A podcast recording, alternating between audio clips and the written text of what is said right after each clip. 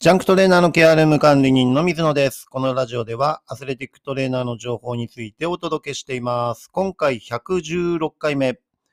テーピングの巻き方を決める選択肢というテーマでね、お伝えしていきたいと思います。はい。実際にあのテーピングのね、巻く種類とかも、えーいろんなパターンがあります。まあ、例えば足首だけでも10人いれば10人多分違う巻き方で実際に巻いているケースが多いですね。あの、選手の特徴だったり、えー、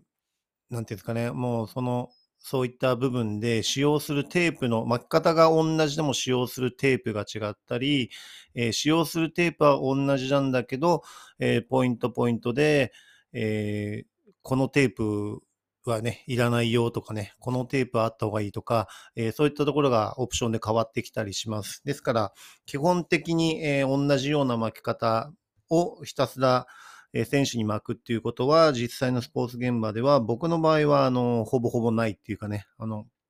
同じようには巻いてるけど、えー力加減がもちろん違ったりとかね、そこら辺は選手によって全然コントロールできる部分だと思いますのでね、えー巻き方が変わってくる。で、その中で、えースペシャルテープっていうのをね、あの、使用することが自分の場合は多いです。えー伸縮ハードのね、50ミリを使って巻くことが、えー巻いたりすることはとても多いんですけど、伸縮ハードのテープを使うことによって、えー機能的にね、あの動きをコントロールしたり、制限したり、アライメントを調整したり、えー痛みを取り除くって言ったら変ですけどね、その、え動的なアライメントによって痛みをコントロールできるっていうのは非常に大きくて、まあ自分はスペシャルテープっていう形で大まかに、え紹介しています。で、実際にですね、まあ基本的には自分のテーピングの、のえー決める選択肢、巻き方を決める選択肢としては、基本的には消去法になります。で、その消去、消去法に対して、じゃあどうやって消去していくかっていうのは、やっぱりね、判断基準っていうのを自分の中で持っています。で、これは痛みだったり、問題点だったり、まあそういったところを、まずは評価していく。えーその中で何が原因なんだ今起こっている痛みやなどどの、えー部分が問題なんだっていうのを、えー明確に割り出していくっていうところですね。で、いくつかの複数のね、あの、問題点があるっていうところに関しても、え同様に判断していくっていうことですね。で、そういった部分で、まあ、あの、ベッドとかにね、寝た状態で判断してっていうだけだと、実際に体重かかって動いてみたい、動いてみたときにね、問題が起こるシチュエーションが変わったりするので、えー実際には動的なアライメントでも確認するっていう形をとります。で、まあ、えっ、と、一般的に言われているスクワッティングテストっていうところを自分は多く活用しています。あの、膝の向きと足先の向きが同じ方向を向いていれば、えーと、ニュートラルポジション。で、足先が外を開いて、膝が内側に入る、えーシーンをニーイントーアウトっていうふうに言います。で、その逆で足先が内側を向いて、膝が外を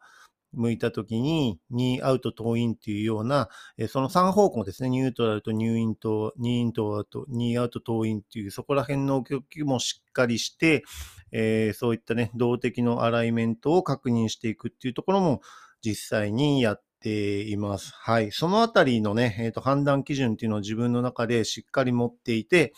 で、どこにの部分に対して痛みが出るのかとかね、あの、そういったところですよね。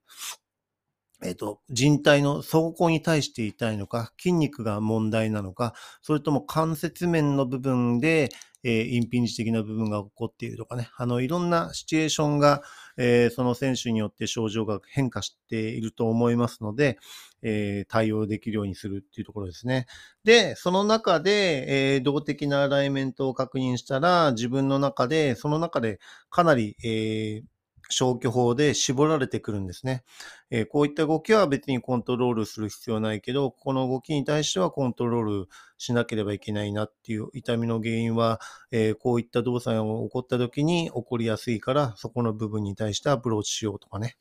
で、もちろん、あの、テーピングを、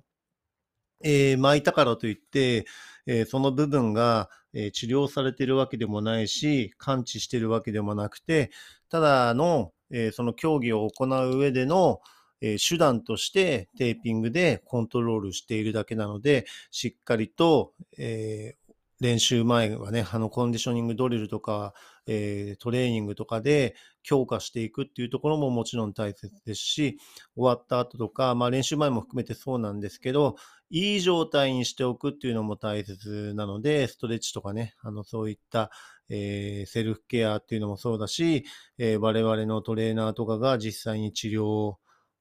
えー、トリートメントをするっていうような形をとる、えー、そういったところを継続してやっていくっていうのが悪化させない一つの、えー、最善策なのかなというふうに思います。はい。ですからね、そういったところを踏まえた上で、えー、テーピングでその練習とか試合の時の対処をするっていうのがテーピングの役割になるかと思いますので、そこら辺を対応していきましょうというところですね。はい。で、実際に、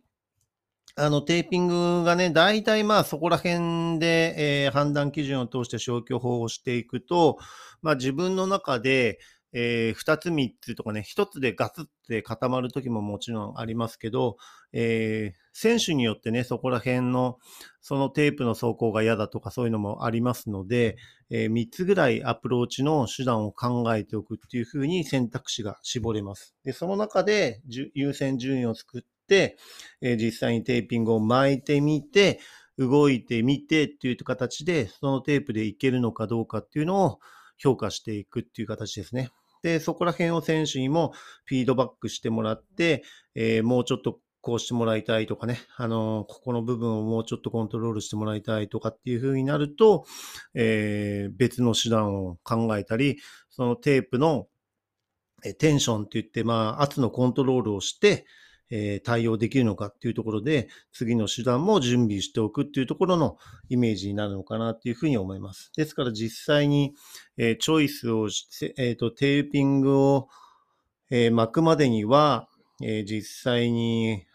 評価をして判断基準の中でテーピングを消去法で、え、削っていきます。で、いくつかの、あのイメージができたら、それを実際に、